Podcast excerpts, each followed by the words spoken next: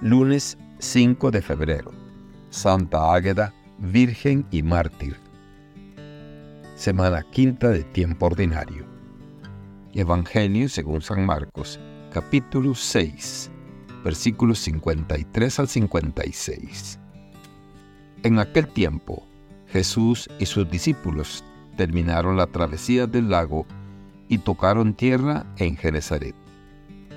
Apenas bajaron de la barca, la gente los reconoció y de toda aquella región acudían a él, a cualquier parte donde sabían que se encontraba, y la llevaban en camilla a los enfermos. A donde quiera que llegaba, en los poblados, ciudades o caseríos, la gente le ponía a sus enfermos en la calle y le rogaban que por lo menos los dejara tocar la orla de su manto. Y cuantos lo tocaban, quedaban curados. Palabra del Señor. Gloria a ti, Señor Jesús. Reflexión. El relato de Marcos nos presenta a Jesús desembarcando en Genezaret y siendo reconocido de inmediato por la multitud. La necesidad de sanación se palpa en el ambiente y enfermos de toda la región son llevados a su encuentro.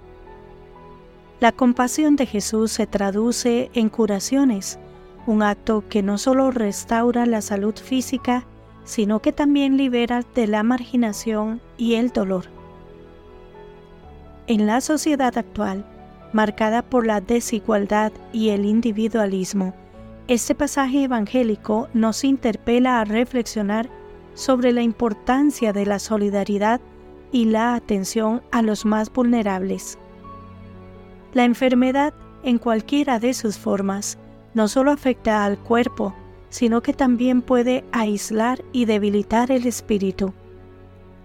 La mirada compasiva de Jesús nos invita a reconocer el rostro de Cristo en cada persona que sufre y a tender una mano amiga. La fe nos impulsa a ser instrumentos de la sanación, no solo física, sino también espiritual. La oración, el acompañamiento y la escucha atenta son herramientas poderosas para aliviar el dolor y brindar esperanza.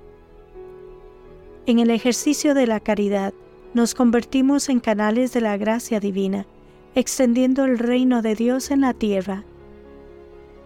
El mensaje de Marcos nos recuerda que la salud integral, tanto física como espiritual, es un derecho fundamental de todos. La sociedad actual, con sus avances científicos y tecnológicos, tiene la responsabilidad de crear un sistema sanitario que sea justo, equitativo y accesible para todos. En ese contexto, la comunidad cristiana está llamada a ser una luz de esperanza, un espacio donde la compasión y la solidaridad se manifiestan de manera tangible.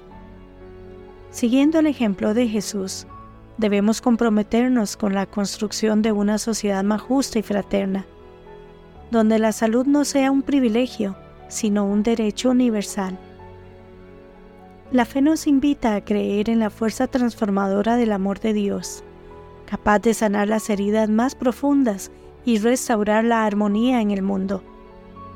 Que la celebración de la Eucaristía nos impulse a ser agentes de sanación y transformación llevando la luz de Cristo a los rincones más oscuros de nuestra sociedad. Que Dios les bendiga y les proteja.